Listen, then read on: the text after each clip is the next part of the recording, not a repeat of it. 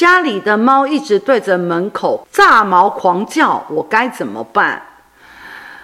嗯你有两个方式最好的方式就是拿出你的勇气把你的猫抱进你的房间关上房门要么你喂它吃安眠药要么你自己吃安眠药赶快入睡。Ok 谢谢大家母娘慈悲众生平等。